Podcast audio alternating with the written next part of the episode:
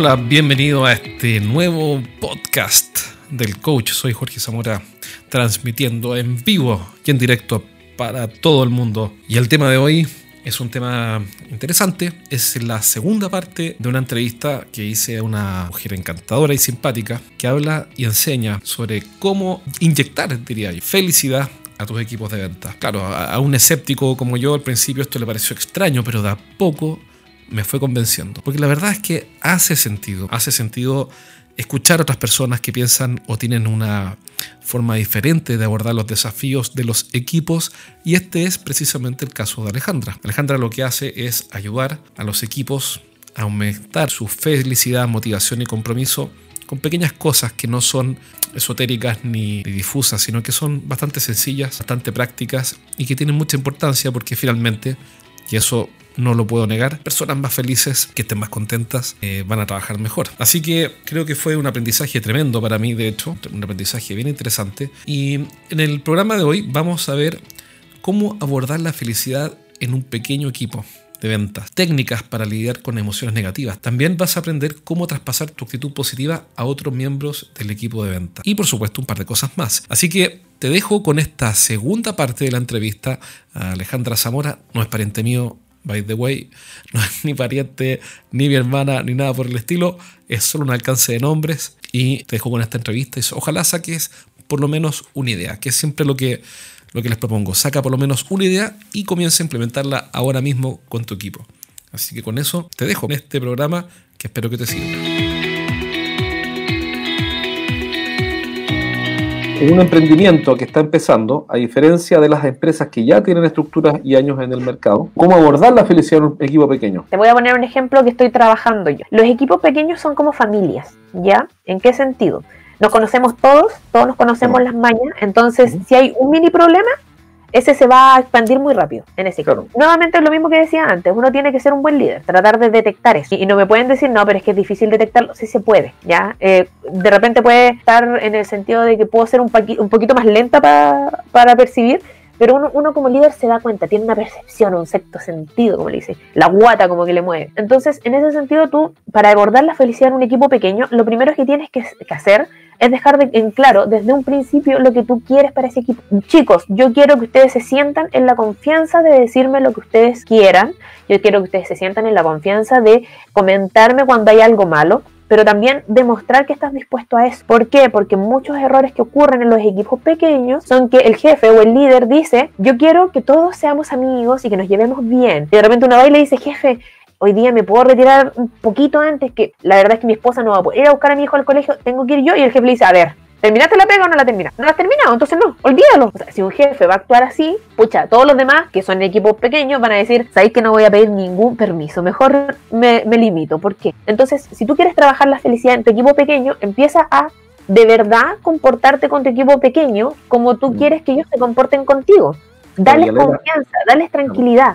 Así se va a lograr. Por eso digo, es sensibilización. Esa es la palabra clave para iniciar ya sea en empresas grandes o pequeñas con la felicidad. En estos momentos de incertidumbre y mucho temor, ¿cómo manejar la felicidad?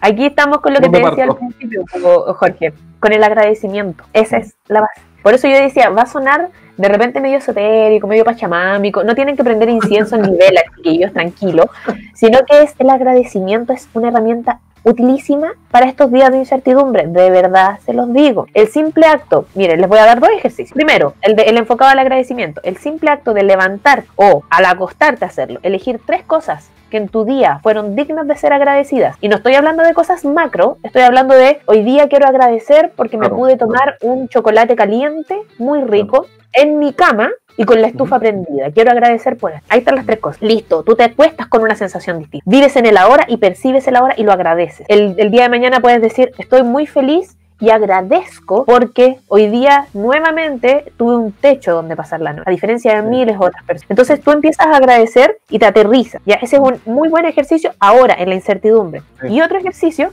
es agarrar el odio y destruirlo. ¿En qué sentido? Constantemente estamos muy enojados y de hecho hay gente que se despierta enojada sin saber por qué. es muy extraño.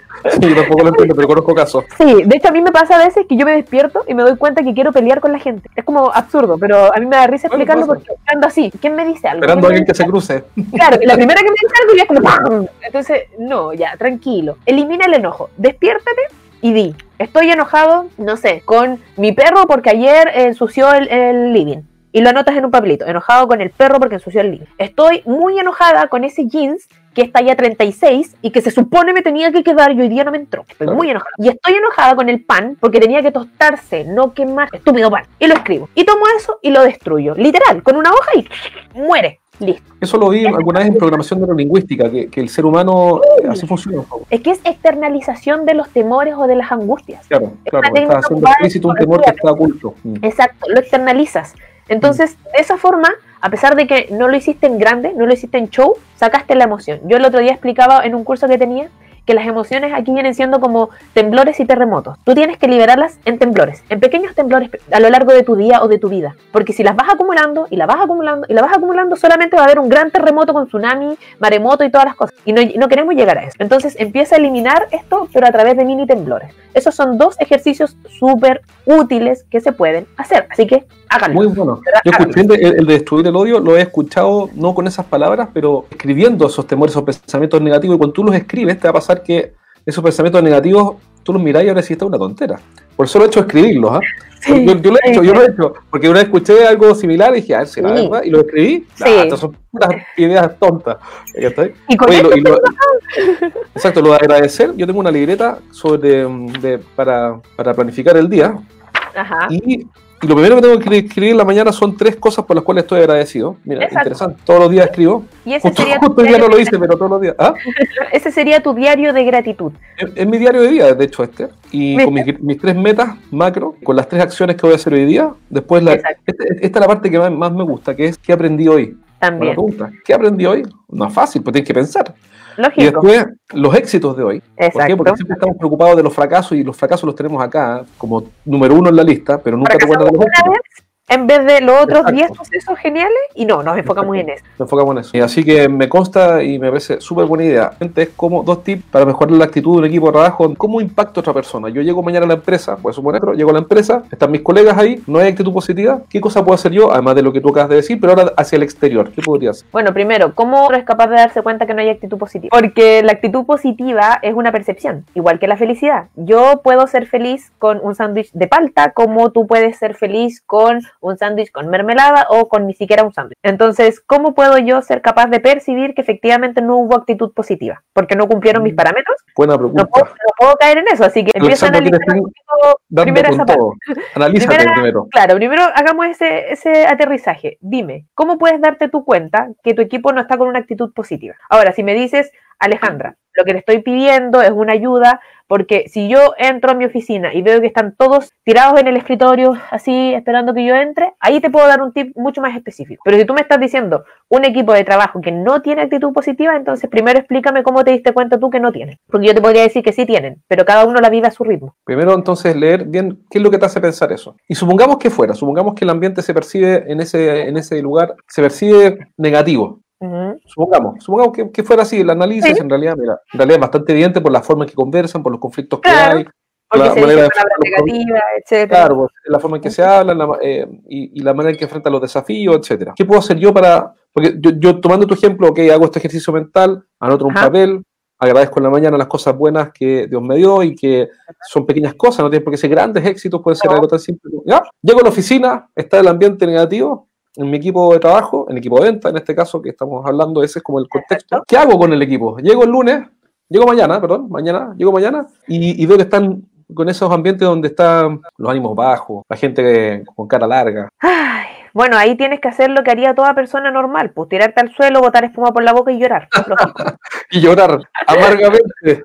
Lógico, y decir por qué la culpa es mía. O sea, como hice que mi equipo llegara a esto y me da culpa, me da culpa, me da culpa. Obvio, es lo primero que tienes que hacer. Y después de eso, el- caso- en el caso, ya, pero sigue, sigue con el ejemplo y te hace una pregunta, ya. sí, y después de eso, después de haber llorado y tirado el suelo y todo, y todo lo malo, tienes que decir, bueno, insisto, ¿qué pasó? ¿Por qué está el equipo así? Porque, insisto, no es un trabajo de un día para otro. O sea, si yo ahora me doy cuenta que mi equipo no está en una actitud positiva porque, no sé, todos los escritorios están negros, no hay ninguna foto familiar, ninguno está sonriendo y encima se hablan a gritos. Ya, esa fue mi percepción, entonces por eso yo determiné que no están positivos. ¿Qué puedo hacer? Nuevamente, y vuelvo a lo mismo, retroceder.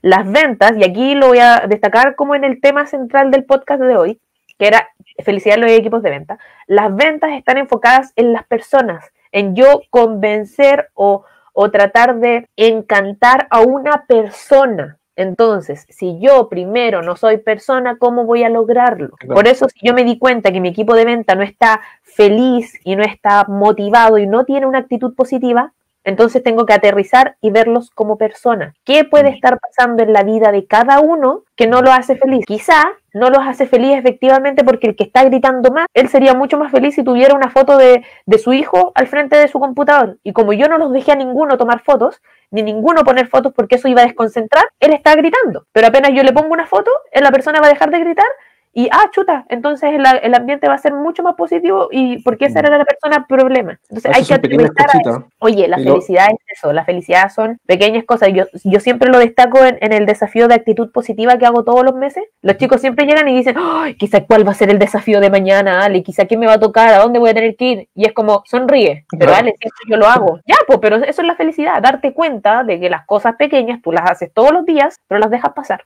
Bueno, hoy día te hago conciencia. Si al final es eso, conciencia. Claro, tomar conciencia de que yo soy el dueño, el primer responsable en la lista, de enfocarme en las cosas positivas que me están ocurriendo, agradecerlas. Exacto. Eh, y es autoconocimiento, básicamente, autodominio, para poder así contagiar a otros. Sería como una forma de enunciar la idea claro, Claro, pero hay que tener cuidado con eso de que muchas veces la gente dice, si tú no eres feliz no puedes dar felicidad. Y tampoco es eso. Insisto, no nos vayamos a los extremos. Si una persona no es feliz, puede dar felicidad igual. Pero acuérdate, esa persona no es feliz porque tiene esa emoción un poquito más abajo, pero te puede dar felicidad igual, solamente que su felicidad la va a vivir de otra manera. Entonces, entendamos esa parte, tanto que está de moda la palabra empatía y respeto, seamos empáticos y respetemos. Hay que tener uno de los problemas que tienen los vendedores, para, ir eh, cerrando este programa que está muy entretenido, es que a veces visitan clientes que son que no están para nada felices y que son vinagre, amargados en el trato desagradable. ¿Qué recomendáis tú un vendedor que enfrenta a un cliente que está así? Mira, aquí recomiendo lo mismo que, que, recomiendo a nivel general en la vida. ¿Ya? ¿Por Porque cuando tú entiendes la felicidad, para ti es fácil aplicarlo en distintos contextos, ¿ya? O sea, no es como que la felicidad laboral es distinta a la felicidad personal, es distinta a la felicidad en ventas, es distinta. No, la felicidad siempre va a ser la misma, ya tú eres tu mejor versión. Entonces, si a ti te toca enfrentarte a una persona que está en una aura negativa, que está con palabras negativas, que tiene cero trato, jamás bajes a ese nivel. ¿En qué mm. sentido? Hoy en día somos muchos los que pensamos que si alguien me grita, yo le tengo que gritar de vuelta, mm. porque no me va a gritar. O sea, ¿cómo voy a permitir yo que me grite? No, o sea, yo le grito. Y si alguien me discute, yo tengo que discutirle. No. Tenemos que también en esa parte de sensibilización darnos cuenta qué es lo que nosotros queremos mostrar. Si yo estoy diciendo que quiero ser una persona positiva, con una persona con actitud positiva, y no quiero que nada de eso afecte mis ventas o, mis, mis esfuerzos en el trabajo, y me pillo con un cliente así, que es negativo, que es todo lo malo, que, que me trata mal, que no. Entonces yo tengo que ser capaz de decir, ok, muy bien, su odio no es 100% hacia mí, probablemente algo le pasó. No contigo, tiene otros problemas con la vida este hombre. Claro, puede, puede, estar teniendo problemas con su esposa, puede estar teniendo problemas con sus hijos, puede estar teniendo con su esposo, puede estar teniendo problemas con eh, los trabajadores, o puede estar teniendo trabajo con cualquier cosa. Primero es, un gran tema. Eso. No es conmigo, ¿ya? Es, yo, disculpa, es que yo quiero tomar ese punto, porque ese es un gran tema que la gente sufre necesariamente porque creen que es contigo, creen que es personal. La otra vez, la otra vez eh, escuché a una persona que tenía problemas con, con su mamá, lo mismo quién era, y la, y la psicóloga le dijo, le dijo como, como irónicamente, ¿no? Le dijo, esta es una gringa, entonces le dijo, you're not so important, no eres tan importante, tú no eres el centro del mundo, esto no es contigo. Es, el problema que, tiene tu mamá es de ella con el mundo, y con la realidad, con, la, con el universo, no es contigo. Es lo que te dije delante, nosotros nos, nos gusta ser eh, egocéntricos, o sea, todo es para nosotros, no. Hay muchas veces, y yo lo hablo, por ejemplo, incluso por eso te digo, la felicidad es la misma siempre. Imagínate, tú te puedes estar enfrentando como equipo de venta a un cliente difícil, como como orador, enfrentarte a un público difícil, donde tú estás de lo mejor exponiendo y no falta al que miraste y está así. Y, y tú llegas y dices, chuta, ¿por qué me estás mirando con esa cara? ¿Por qué está tomando lo, eh, eh, llevando los ojos en blanco? Y, de repente dices, chuta, quizás lo estoy aburriendo. Ay, quizás está enfocado en otra cosa. Y el tipo lo único que está diciendo es, puta, en la lecera voy a tener que salir de esto y me corriendo al metro. Oh, el metro está Claro, claro, claro. Está en su mundo y tú estabas jurando que estaba en contra tú, de ti. Entonces tienes que darte cuenta que el mundo no gira en torno a ti. Entonces, es duro decirlo, pero no gira en torno a ti lógico, si tú como vendedor te vas a enfrentar a un cliente difícil, porque así se les caracteriza a esos clientes, así el cliente complicado, el cliente problema, entiende que el problema no es hacia ti, ni hacia tu empresa, ni hacia el servicio que tú estás vendiendo, partiendo por esa base. Por eso te digo que esto es un trabajo 100% de sensibilización y de conciencia, porque si tú no eres consciente de eso, a ti te va a llegar todo, no vas a ser capaz de levantar escudos. Yo me, yo me quedo, entre otras cosas, entre otras cosas, con ese punto, que es importante tener conciencia de las emociones que nos gobiernan o que, no sé si nos gobiernan o no, pero las emociones que tenemos para leerlas y antes de interpretarlas. En el fondo, antes de, de, el fondo, por ejemplo, si tú dijiste así, ah, entonces, ah, la Alejandra está aburrida de este podcast, está cansada, pero no me lo quiere decir, me hizo una indirecta. A ver, para, para. Eh, no, tú con una sonrisa, fue una referencia. La otra vez me pasó, me pasó con un amigo que se indignó hace tiempo atrás, estábamos en una reunión, tenemos una, una, nos juntamos un pequeño grupo de emprendedores, somos cuatro, y hacemos un mastermind, que es una reunión donde nos eh, intercambiamos ideas para ayudarnos. Y en algún momento yo miré, él, él estaba hablando y yo hice así, miré para arriba como pensando, y se indignó porque pensó que estaba pensando él, o sea, que yo estaba pensando, cuándo se va a quedar callado, por alguna razón. Pero en el fondo lo pasó muy mal él porque yo no, no estaba haciendo nada. Y después porque la, persona, la que peor lo pasa es uno, por eso también pasa con la felicidad esa pues. cuestión. Mucha gente dice, ay, pero es que, eh, no sé, por ejemplo, a ver, Mira, te soy súper franca. Yo empecé a trabajar 100% en el tema de la felicidad. A mí siempre me gustó, ya siempre me gustó el tema de las emociones, siempre me gustó el tema de qué puedo hacer para ser más feliz, bla, bla, bla. Pero yo empecé a trabajar 100% en esto cuando yo dije, ya estoy aburrida de que hablo, digo algo y la persona como que siente que no, es que está todo en contra de él. Y yo decía, y de hecho una vez se lo dije a varias personas, no, no solo a una, a varias de las que me he topado en mi vida. Oye, si tú sientes que yo te estoy diciendo eso a ti para atacarte, ya no puedo hacer nada porque es tu persona. O sea, por más que yo haga cosas, tú vas a seguir pensando que el mundo está en contra de ti. Entonces, ¿qué puedo hacer? Eso, eso, es lo que podríamos llamar andar de víctima. Sí, es, ser una víctima del sistema. Resulta que hay mucha gente, gente que sufre mucho. Sufre sí, mucho, y de hecho, víctimas. Mm.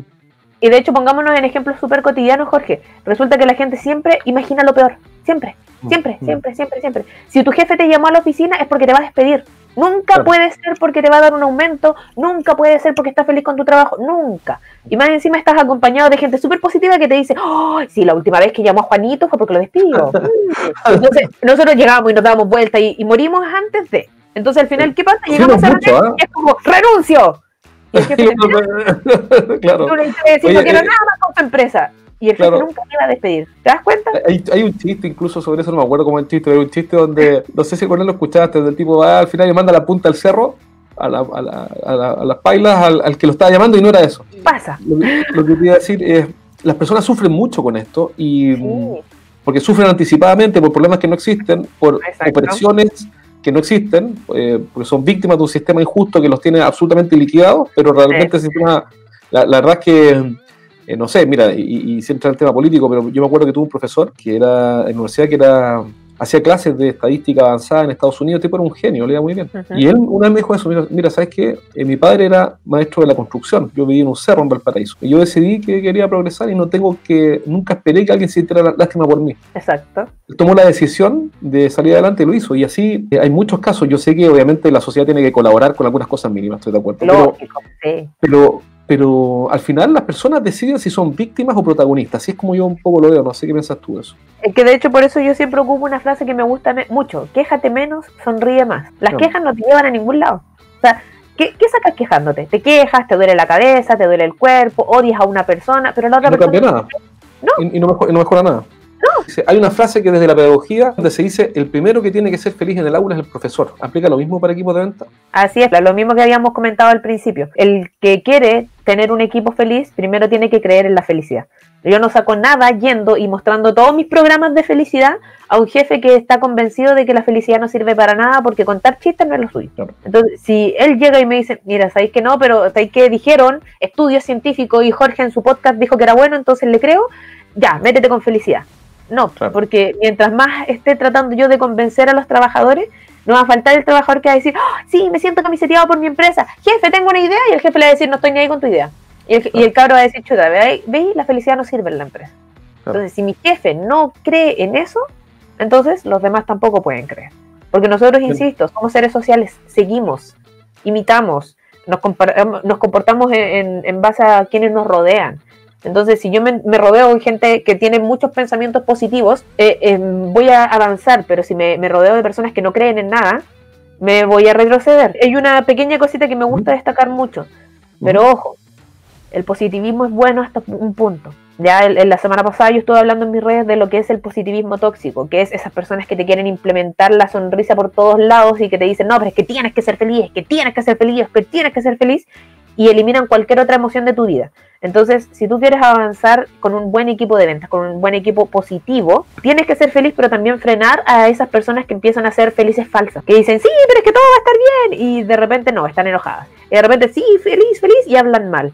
Entonces hay que tener mucho cuidado porque los límites son muy pequeños y pueden causar eh, como... Hay que perder la noción de la realidad, ¿no? Exacto, por eso el agradecer es tan bueno, porque nos aterriza. Excelente. Eh, para ir cerrando el programa, primero que todo agradecerte que hayas venido, ha sido bien interesante. Yo me quedo con varias ideas, una de ellas es que ser feliz en el camino, como decía Lao Tse, que era la, el camino es la meta. Que no es necesario hacer una especie de carcajada permanente ni de sonrisa media mística, sino que me basta con agradecer pequeñas cosas, por ejemplo, y, conocernos mejor, entender las emociones mías y las de otros. Si tú tuvieras que darle un solo consejo práctico, 100% práctico, ¿qué podría hacer un líder de un equipo comercial que te está escuchando? Un jefe de ventas, por ejemplo, Paula, jefe de ventas, y te está escuchando y dice, ok, cuando, cuando termine de escuchar este podcast, ¿qué puedo hacer llegando a la oficina o conectándome con mi equipo para dar un primer paso concreto hoy día? Mira, y puede sonar hasta insignificante, pero creo que es lo más efectivo. Lo primero que puedes hacer terminando este podcast es ir a donde tengas un espejo y regalarte una sonrisa y un mensaje positivo a ti. ¿Por qué? Porque ya les he dicho varias veces, esto empieza por uno. Si tú no eres capaz de reconocer en ti cosas positivas, te va a costar mucho apreciarlas o felicitarlas o benevolarlas en otras personas. Entonces lo primero que tienes que hacer es salir y sonreírte y darte un mensaje positivo, decirte que tú eres la mejor versión de ti, que hoy día vas a poder hacer algo bueno. Porque cuando empieces con eso, tu mentalidad va a ir cambiando y vas a poder apreciar en los otros también y, e incentivarlos a que ellos también lo hagan con ellos. Creo que es de verdad el mejor consejo que puedo hacer. Pero, es un, gran detalle, pero tengo una pregunta antes de eso. ¿Sigues escéptico con la felicidad, Jorge? ¿Sigues pensando que la felicidad puede...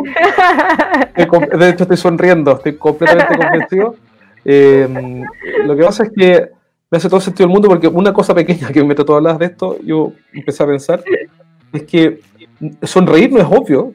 No todos los jefes de venta se toman la molestia de sonreír pudiendo sonreír, digamos, porque, porque igual cambia, o sea, que, que, nos conectemos y vayamos a conversar. Si vamos a conversar, yo puedo recibirte con así cara de cansado y enojado, y puedo recibirte con una sonrisa, hola, ¿cómo estás? Y, y, no, cuesta mucho, y, es distinto el framing, el marco que le das a la reunión, el contexto cambia, predispone a la gente diferente. Entonces, es súper simple, una pequeña sonrisa en realidad puede, puede cambiar el, estado, el Cambia tu voz, cambia tu postura, cambia todo. E intenta contestar el teléfono serio e intenta contestarlo sonriendo. Cambia totalmente. Así que, bueno, yo soy feliz en lo que trabajo, creo que se nota, yo lo paso muy bien hablando de lo que me gusta. Y me gusta saber que la gente se da cuenta y se está dando cuenta hoy en día que no es solamente humo. El tema es que mm. la felicidad son cosas que nosotros ya tenemos con nosotros, pero que no hemos aprendido a apreciar. Entonces, al final, más que humo, es conciencia la felicidad. Y eso es lo que hago, es hacerle el clic a las personas para que digan, ah, era eso. Ay, yo lo hago siempre. Y como te volviste consciente, ahora lo haces a mayor a mayor intensidad, por decirlo Alejandra, si alguien quiere contactarte para que le ayudes, o con un coaching personal o corporativo, ¿cómo te puede ubicar? Bueno, primero ya voy a poner mi cuenta corriente. Acuérdate que yo dije que eso no lo hacía gratis. nada gratis en la vida. no, pues nada, o sea, la, la crisis. La crisis. No, resulta que si me quieren contactar, me pueden seguir en Facebook, Twitter, Instagram, LinkedIn como Ale Zamora Rivas. Yo siempre subo contenido relacionado a los temas de felicidad. Y me pueden contactar también al correo sonríe arroba Exacto, solicitando evaluación, diagnóstico, que, si es que quieren una asesoría personalizada, por decirlo así. Porque yo no hago coaching, no soy coach, así que eh, trato de dejarle eso a los profesionales. Yo soy una asesora, pero mm, me pueden pedir asesorías. Yo hago diagnósticos primero y después se les presenta un plan a las personas que quieran. Y también hago talleres, webinars. Y si quieren implementar esto de la felicidad en su empresa, me pueden mandar igual, como ya les dije, a sonríe.com un correíto comentándome sus problemas principales, diciéndome qué es lo que perciben y podemos generar una reunión para poder armar en conjunto un programa 100% enfocado en las necesidades de su empresa para potenciar la actitud positiva y la felicidad en, los trabajadores. Excelente, súper claro entonces. Eh, sonríe arroba ¿Sí? ¿Está bien? Perfecto, excelente. Quiero agradecer a quienes hacen posible este programa, nuestros auspiciadores, MSI Consultores también. Muy Muchas bien. gracias, Jorge, el ánimo. Claro, no somos, por si acaso esto no está todo pauteado, no somos ni primos ni hermanos, todo un alcance Nos vemos en la reunión familiar. nos vemos rato a la, a, la, hora de almuerzo. Ah, hasta luego, cuídense. Nos vemos. Chao. Bien, ese fue el programa con Alejandra Zamora sobre felicidad. Y seamos honestos, siempre, siempre uno puede hacer un poco más, hacer un pequeño gesto que hace toda la diferencia, una pequeña acción una pequeña intervención, ponerme en el lugar del otro, hacer pequeñas cosas van o pueden definitivamente impactar el entusiasmo, el ánimo y la felicidad y el compromiso de mi equipo. Así que creo que el mensaje es valioso.